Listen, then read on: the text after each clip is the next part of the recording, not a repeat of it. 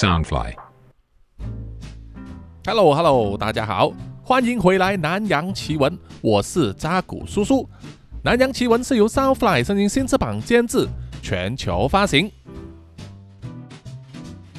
好，本周呢，再来和大家分享一个东南亚的民间传说啊。叔叔在收集资料的时候发现呢，这个课题呢，几乎是没有在中文圈的 Podcast 里面出现过啊，至少叔叔还没有找到，哈哈。这个算是创举了吧哈，所以啊，对这种课题有兴趣，而且呢还没有听过南洋奇闻的朋友呢，啊，一定要介绍他们来听。啊，这一次要说的就是流传在印尼的虎人传说啊，金打古啊，这个虎人并不是虎烂的哈，这个虎人呢就是老虎的人。我们看很多西方的电影或者是小说或者是游戏里面都会有这个大家都很熟悉的狼人。英文叫做 werewolf，就是那种呢，平时是人的模样啊，但是到了月圆之夜呢，这个狼人身体就会产生变化，全身开始长出毛发啊，变成是狼的形态啊，而且会到处去肆虐、杀害家畜，甚至是杀人。但是在过了月圆之夜之后啊，回到白天呢啊，他又恢复成为人形，而且多半呢啊没有化成狼人时候的记忆。据说变成狼人呢，是吉普赛人所下的诅咒，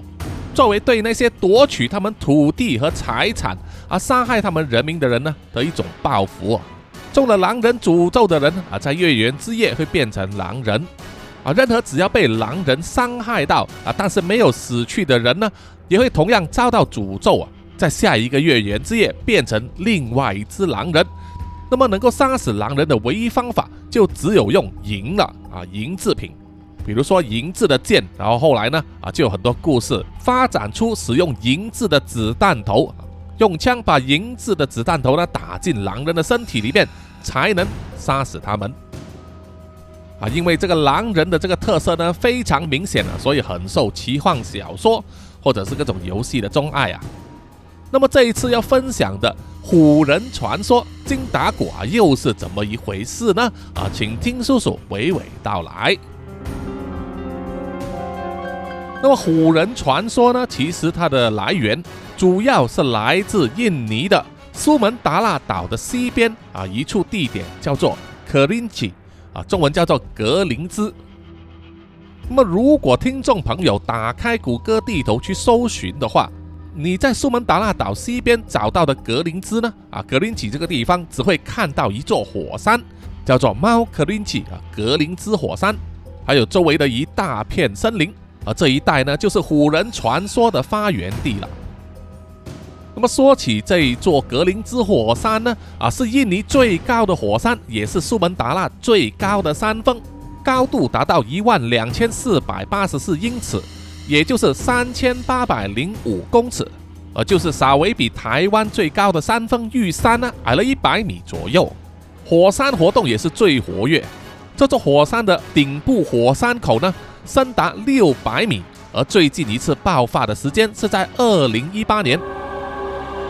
那么，在格林兹火山山下这一大片原始森林，长年以来啊，没有什么开发或者保留。在这里呢，有被印尼官方。指定为格林兹的一个自然公园，在自然公园这一带里面，至少有十五个天然湖泊，而面积最大的格林兹湖呢，啊，占地达到四千两百公顷，而且还在海拔六百五十米的高度之上，每年都会在这个湖边呢举办庆祝盛典，吸引很多游客慕名到来。那么在格林兹这个地方，有火山，有森林，有水。对自然界的动物来说啊，简直就是他们的天堂。所以这一带呢，也是印尼有名的老虎苏门答腊虎的主要栖息地之一。啊，不过现在呢，苏门答腊老虎啊，已经是濒临绝种的物种了啊，因为它们常年呢被这个猎人滥捕，估计现在呢分布在苏门答腊岛里面的大概也只有四百多只到六百多只而已。非常非常少哈。那过去在印尼里面有三种老虎的亚种，就是巴里虎、爪哇虎以及苏门答腊虎。不过前两者呢已经绝种了啊，所以如果苏门答腊虎也绝种的话，那就是自然动物界里面的一个悲剧了。那么苏门答腊虎呢，是所有老虎的种类之中呢体型最小的，体重大概也是一百到一百五十公斤左右。主要的食物呢就是吃鹿、野猪、蟒蛇以及幼小的苏门答腊犀牛或者是小象等等啊。那么和大家在这个世界地理杂志里面所看到的非洲老虎不一样啊，非洲老虎呢会去追逐这个猎物啊，可是苏门答腊虎呢？主要是靠潜伏啊，偷偷的靠近猎物，然后扑上去攻击它们啊，才可以得到食物的。那么印尼人就相信啊，在很久很久以前呢，有一种神秘的部族啊，能够和老虎沟通。那个神秘的部族叫做丁嘎斯。这个丁嘎斯的部族啊，所有人呢都有一种神秘的力量，可以和人人畏惧的老虎呢和平共处。而且像是宠物或者伙伴一样啊，喂养它们，和它们一起进入森林打猎，并且守护他们故土的安全。如果有外敌胆敢侵入他们的领土的话，那么丁卡斯人呢就会带着老虎啊奋勇作战，可以说是无往不利的。传说中，丁卡斯部族里面呢一部分有修习魔法力量的人，获得了老虎的力量。他们可以随着自我的意思呢，变身成为老虎，或者是双脚站立的虎人，啊，这一点和狼人不一样啊。虎人是没有变身的限制的，而当他们变身成为虎人的时候啊，就获得一个名称叫做金达古。那么叔叔就把中文呢翻译成为金打鼓了。那不管是虎人或者是老虎的形态呢，都拥有超乎常人的力量以及速度。再配合老虎天生的武器，就是它的獠牙以及利爪子呢，在以前只有冷兵器的时代啊，几乎是天下无敌的哈，能够轻易的灭掉一个村落。后来汀卡这个部落呢，不知道为什么销声匿迹，但是金达古的传说呢，依然流传下来，传到了印尼的其他地方，甚至还传到了马来西亚。啊，可能他们所有的族人都变成了金打鼓吧，哈，或者是基于各种原因，比如说疾病、寻找工作，或者是战争呢，啊，他们这个部族的人呢迁移了啊，散落到其他的地方，才把金打鼓这个虎人传说呢传开去的。即使到了今时今日这个科技昌明的年代呢，在印尼很多地方依然有人相信啊，这个金打鼓确实存在。而大人呢会告诉小孩子啊，如果你顽皮的话啊，就会被金打鼓抓去啊，用这个金打鼓呢来吓唬小孩，叫他们不要乱跑乱走哈。啊有些人会对媒体啊，甚至自己拍片、拍 YouTube、拍 TikTok 呢，声称自己碰见过金打鼓，说的绘声绘影的哈。那么由于金打鼓呢跟狼人不同，它变身呢没有限制啊，不需要等到月圆之夜。所以在传说之中呢，如果你要抓到金打鼓是非常非常困难的，几乎没有成功的例子。啊，就算有人声称呢，他们杀死了金打鼓，但是那个金打鼓的尸体呢是呈老虎的形态啊，你根本无法去辨识到底它原本是不是虎人，是不是人变的。此外，也有人说呢，金打鼓只能在葛林芝这一带呢变身，因为它的力量是来自这一片土地啊。所以离开这里之后啊，法力就消失了啊，不能变身了。那么当金打鼓啊化为人的形态的时候呢，和常人几乎没有差别。他们同样拥有人的智慧啊，人的生活习性，甚至可以和普通人呢做朋友、结婚、生子、住在一起，已经可以完全融入人类社会啊，所以很难把他们找出来。不过传说之中呢，啊，还是有流传出一些啊能够辨识的方法。那么据说，每个人要变身成为金打鼓的时候啊，他必须烧香，闻这个香的味道，又或者必须去嗅这个象牙花的花香，才能够变身。但是这种说法呢，无从考核。那么有人说啊，在森林里面打猎的时候啊，他们有时候可以看见这个老虎的足印。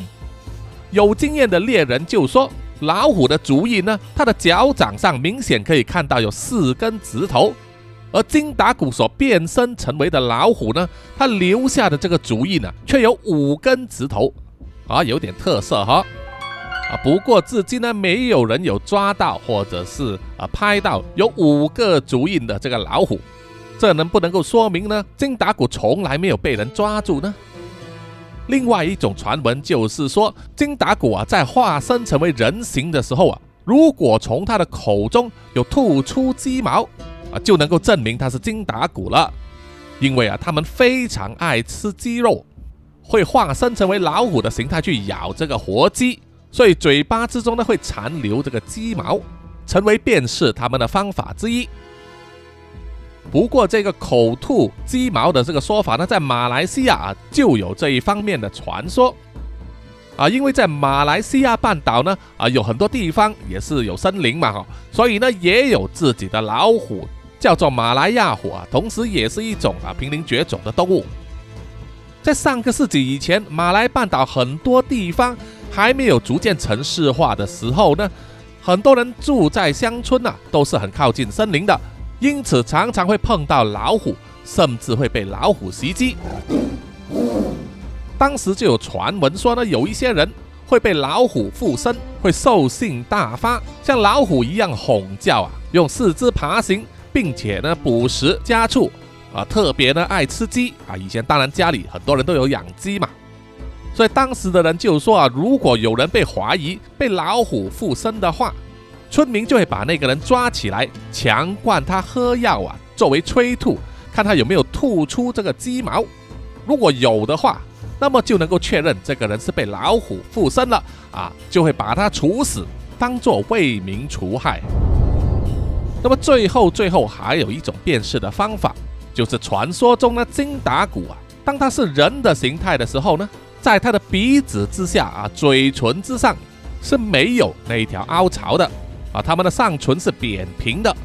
啊，这一个特点嘛，怎么说呢？叔叔觉得可能有一点扯啊，叔叔还真的没有见过有人这个鼻子和嘴唇中间啊，就是人中的这个部分啊是扁的哈啊，至少正常人来说啊，没有这一回事哈啊，啊无论如何，这些都是传说，但是很多印尼人都相信。在抖音上呢，还能够看见一些影片呢，啊，应该是在印尼的一些乡下地区拍的。他们拍到一些人呢，啊，自称是金打鼓的后人，摆出一副会耍虎拳的模样，学老虎吼叫，甚至呢还会用嘴巴去咬这个死鸡，这个就感觉有点太过做作了哈。那么关于金打鼓的一些故事呢，叔叔就和大家分享其中一个啊。就是关羽要在这个格林兹自然公园那里开路的，发生的时间啊，并没有说明，不过估计大概是在上个世纪，可能是四十年代到六十年代吧，因为那个时候已经有枪了。传说当时呢，苏门答腊的政府呢，就想要开路啊，开一条南上北下的路啊，方便交通啊，运输物资。正好其中一个路段就要经过这个葛林兹自然公园。负责监督这个工程的长官呢，名字叫做马提亚斯，马提亚斯，他是一位相当有经验的军官，他常常都会到这个建路的现场啊，督促工程的进行。没想到他们砍伐树林、开路的这个工程呢，进行了没几天就出人命了哈，就有一名劳工呢被发现了死在工地附近的森林里，身上有被猛兽撕咬的痕迹。还有这个明显的爪痕。要知道啊，那一片是原始森林啊，什么动物都有啊。当然，大家也知道有老虎了。最初呢，啊，马提亚斯是不以为意啊，认为这个只是一个意外，就当做是平常处理啊，给这个工人的家属呢发一点抚恤金，然后隔天呢工程照常进行。结果没有想到，第二天又有人出事了。同样也是有工人呢，在工地附近的树林里面，被猛兽袭击，丢了性命啊！因此，当时在工人的圈子里面就开始流传出金打谷的传说。那有人认为呢，葛林芝这一带啊是属于金打谷的地盘，他们生生世世呢啊都会守护这一片森林。那么现在政府来这边开路啊，砍伐树林，就等于是侵犯他们的领土了。于是他们就袭击了工人啊，作为一个警告。啊，这个关于金打鼓的传说呢，传到了马提亚斯的耳中。不过他并不相信，他认为这个只是民间传说，不足信疑。但是为了安抚工人的这个害怕的心情呢，于是他就雇佣了啊有经验的猎人团队，大概是三五个人进入树林里面呢，叫他们呢一定要把那个袭击工人的那个猛兽呢找出来，杀死，并且把尸体啊示众，才能够平息工人的这个恐惧的心情。那么猎人收了钱之后，自然要办事了啊，于是呢就带着他们的武器，包括猎枪。还有长刀呢，进入森林里面去追踪这个老虎了。那么猎人进入森林里面捕猎之后啊，超过了一天一夜都没有回来，这让马蒂亚斯呢非常的焦急。于是每天呢，他都到现场啊等待这个猎人归来，看能不能带给他好消息。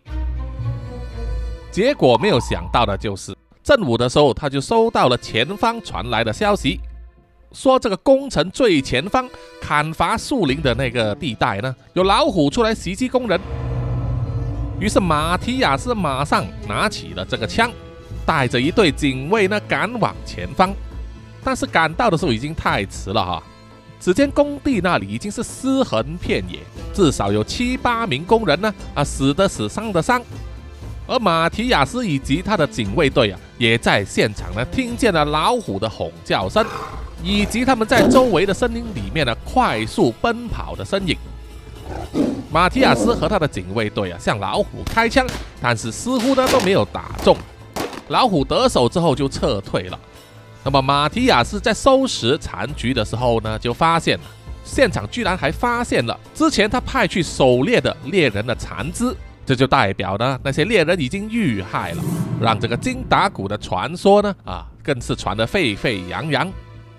那么，虽然马提亚斯呢想要向政府呢申请多派些人来呢进入深山狩猎啊，但是这个提议被驳回了啊，因为实在是太多人伤亡了，因此那个开路的计划呢被取消，在别处绕道而行，避开了葛林兹这个路段，让葛林兹这个地带呢继续保留它原始森林的面貌。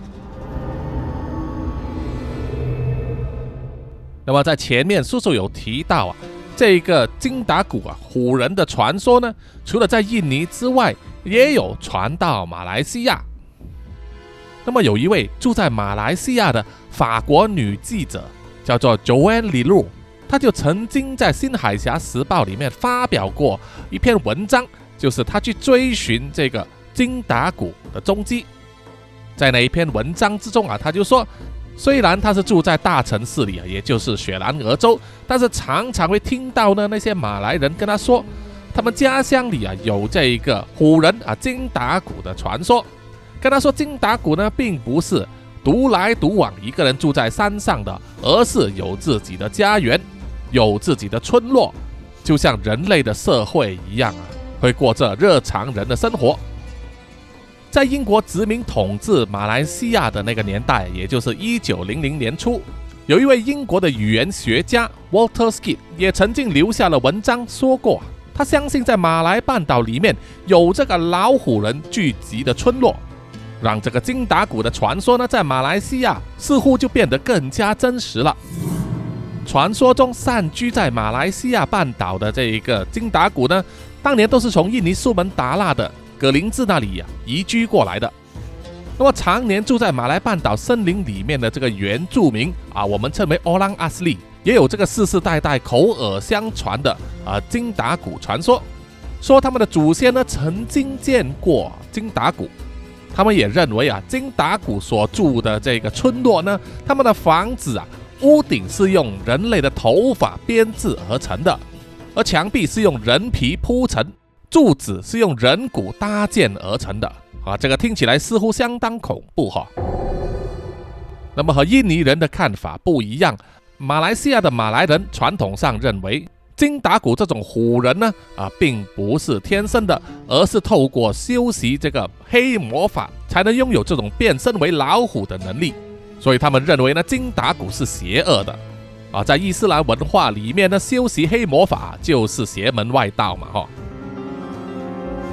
那么在听到了各种各样关于金达谷的传说，也看过了很多文献以及著作之后，那位法国女记者 Joanne 啊和她的摄影师呢，就两个人一起出发，在马来西亚半岛啊展开了寻找金达古的旅程。一位英国的殖民军官 Arthur Locke 在一九五四年就写过一篇文章呢，就说。他认为虎人呢啊，这个金达古是聚集在森美兰州的一座山，叫做安七山啊 （Gunung Ansi。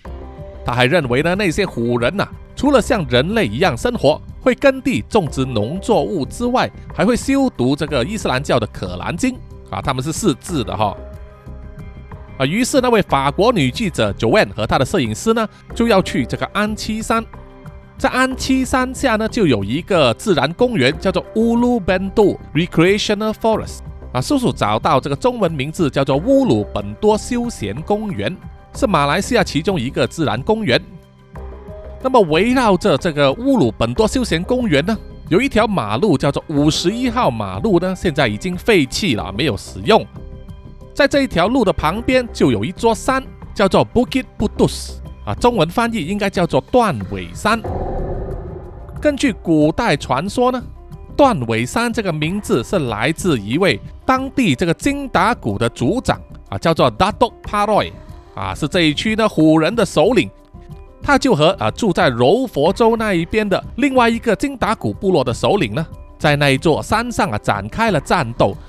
啊，虽然胜利了，但是他的虎尾巴也因此而断掉了，留在山中，因此才有了断尾山 （Bukit Putus） 这个名字。女记者 Joanne 和她的摄影师呢，啊，他们两个人就是来到了这个地方，两个人骑着一辆 100cc 的老旧本田机车，去了这一带探访各个乡村，希望啊能够问到一些关于金打鼓或者是老虎人的传说。啊，他们兜兜转转去了几个乡村，都没有问到什么东西。啊就在这个时候呢，他们突然想要吃榴莲。那么正好就在这一条五十一号公路的路边呢，就看到了一个卖榴莲的摊贩。于是这位女记者和她的摄影师呢，一面吃榴莲啊，一面向那位摊贩的主人打探，问他有没有听说过虎人的传说。那位小贩啊，就说他听过，因为是他的爷爷告诉他的啊。他的爷爷自称有见过啊。他们的说法呢，啊，头是老虎，但是身体却是普通人的。那位小贩说，他小时候的他的父亲也是常常用这个虎人会在森林出没的这个说法呢，来吓唬他们啊，吓唬他们，让他们不敢深入这个森林里面乱闯。啊，那位小贩说。他今年三十五岁，不过呢，他依然相信这个虎人的传说。他也把这个传说呢告诉了他的三个儿子，而且他也深信不疑的认为呢，这个虎人就是在安七山上。啊，于是隔天呢，啊，这位女记者 Joanne 就和她的摄影师呢，啊，前往这个安七山。结果呢，他们在那座山上又走又爬的，啊，花费了将近六个小时，却一个人也没有遇到。更没有发现任何呢，像是老虎的足印。那么等到他们两人呢爬上了安七山的山顶，然后从山顶上往下望啊，下面都是一片绿油油的森林，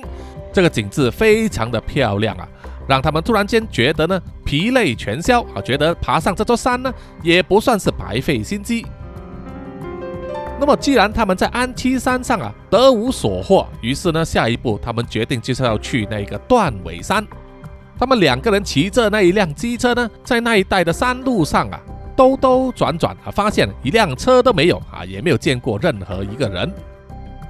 主任说，当初呢，他在读那一位英国殖民地官员阿特洛克的文章的时候啊，文章里面有写说，在这个断尾山上呢，是有一座祭拜金达古的寺庙。可是他们两人呢，在断尾山一带唯一可以遇见的，像是寺庙的这个拜祭场所呢，却是一间道观啊，就是一间小小的道教神庙，还有人上香。所以这一趟他们在断尾山上啊，也是啊，没有找到什么东西啊。虽然如此呢，他们并没有放弃啊。在几个月之后，他们去了柔佛州的这个金山 Gunung Ledang 啊，也就是叔叔呢曾经在南洋奇闻这个马来公主传说里面啊说到的这个金山公主啊的那一座金山啊，因为传说中呢啊柔佛州的这个金达古村落啊就是在这座金山上面啊，英国语言学家 Watersky 啊就曾经写过说。这个金山公主呢，身边就有一只老虎作为她的宠物，而那只老虎呢，就是金达古。金山公主因为她的丈夫死去之后，就一直隐居在金山，不问世事啊。不过她的美丽出众的外貌，就吸引了马六甲王朝的啊国王苏丹满素沙，一心一意呢要娶金山公主为妻啊。不过呢，并没有成真。啊，叔叔在金山公主的这个传说里面也有说过，因为苏丹满素沙呢没有办法完成金山公主所提出的条件啊，因为那些条件呢是根本不可能实现的啊。比如说其中一个条件呢，就是要一整盘呢蚊子的心脏啊，其实蚊子根本没有心脏这个器官嘛哈，所以苏丹满素沙要娶金山公主的梦想啊无法实现了。那么传说之后呢，金山公主啊就一直长居在金山的一个山洞里面呢。白天她是一个美丽少女的模样啊，容颜不老。但是到了晚上的时候，她却会变成老态龙钟的老太婆。在公元十六世纪的时候，有一位葡萄牙的历史学家叫做 Emmanuel Gordillo，他就曾经写下这个文字啊，说。他相信金山公主的身边呢，就是受到金达古的保护，而那只金达古呢，却会在晚上的时候啊，去到马六甲的境内杀害妇女和小孩。为什么要这样子做呢？啊，并不知道。话说那位法国女记者 Joanne 啊和她的摄影师就来到了柔佛的金山啊，在她的山下有这个 Gunung Ledang National Park，也就是金山自然公园。他们进入这个自然公园啊，走了弯弯曲曲的山路啊，在接近山路的尽头的时候呢，就被这个自然公园里面的远景阻止啊啊，阻止他们继续前进。那么 Joanne 和他的摄影师呢，就表示说，他们手上有地图啊，知道后面还有路，想要继续前进呢，并且还问那位远景呢，有没有听过这个金达谷的传说。那位远景啊，就回答说，他确实听过这个金达古虎人的传说，但是他强调啊，那个只是骗小孩的故事啊，不可信以为真。那么既然他们两人受到远景的阻止，无法前进了，那么只好回头，并且走了另外一条路啊，意外的来到一条瀑布，叫做阿耶布德啊，中文名字应该是叫做白色瀑布的意思。在那里呢，他遇到一名原住民妇女，就告诉他们说。这一个瀑布呢，就是传说中金山公主沐浴洗澡的地方。但是关于金达谷的传说呢，啊，这位原住民妇女并不知道。于是九万和他的摄影师呢，在隔天又去了另外一个地方，叫做当嘎，也就是柔佛州的一个小城镇，叫做东甲。啊，在东甲那边有一个非常有名的原住民村落。从市镇出发要耗费大概半个小时啊，穿越浓密的油棕园。才能到达那个原住民村落，访问那些原住民，问他们有没有听过金达古或者是虎人的传说。呃，不过他们遇到了一个意想不到的问题，就是呢，那里的原住民几乎不会说英语，而 Joan 的马来语呢，非常的烂啊，只会说几个单字，双方完全无法沟通。啊，不过这一次的探访也不是说没有成果啊。就是九万留下了他的电话号码，过了几天他就接到了电话，是来自那个原住民村落的。而拨电话来的是一位十二岁的小女孩，她自愿带她的祖母呢把话翻译给九万听。那位原住民老祖母啊，当时是六十四岁，名字叫做 Bidaramba。她说他们原住民村落里面的猎人呢。常常会在阿耶布铁的那个呃白色的瀑布啊周围一带看见长头发的公主在那里沐浴。他们还说，每当看见公主在沐浴的时候呢，周围一定会出现啊老虎的踪迹。而另外一位获得小女孩代为翻译的是原住民村的村长，五十三岁的 Dog Budin，就说他所听说过的锦达古啊虎人呢。在他们的上唇是没有凹槽的。这和前面啊印尼人提到辨识这个虎人的方法呢有相同之处。啊，不过呢，一直到最后啊，那位法国女记者以及她的摄影师呢都没有机会见到传说中的金达古啊虎人。他在他的文章里面的最后一句引用了来自一位作者，名字叫做 McNeely and Watchel 在一九八八年所写的呃书叫做《Soul of the Tiger》老虎的灵魂，里面有一句啊是写着说。你要找到虎人，就好像要去尝试寻找彩虹的尽头，它永远呢只会在下一座山上。啊，这一句话说得很贴切啊，就是说呢，你几乎不可能找得到彩虹的尽头的。同理，也可以引用在锦达谷这个虎人的传说中。不过，或许呢，真的有这个虎人啊，锦达谷混在我们的身边，和我们一起生活。而只有我们自己浑然不知而已。好，本集的南洋奇闻民间传说呢啊，就到此结束了。谢谢各位听众的收听，欢迎大家呢到南洋奇闻的 IG、YouTube、Apple Podcasts、Spotify、Mixer Box，还有 Pogo FM 给叔叔留言点赞，谢谢大家。还没有关注 YouTube 的话啊，请大家去关注南洋奇闻的 YouTube 一下哦，因为那个人数还不是很多。也希望大家呢啊多多介绍给身边的朋友啊，一起来听南洋奇闻啊，就会有很多共同的话题了。那么最后呢，请让叔叔念出所有赞助者的名单。首先是南洋探险家 Jimmy Chin、苗疆杀人蛙陈忠杰以及许志伟，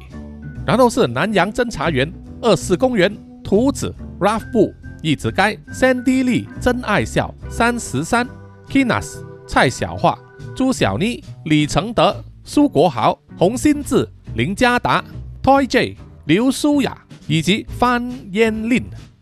然后下一批呢是南洋守护者许玉豪、彰化的 Emma、林奕晨、玉倩妈咪，还有 Forensic 叶。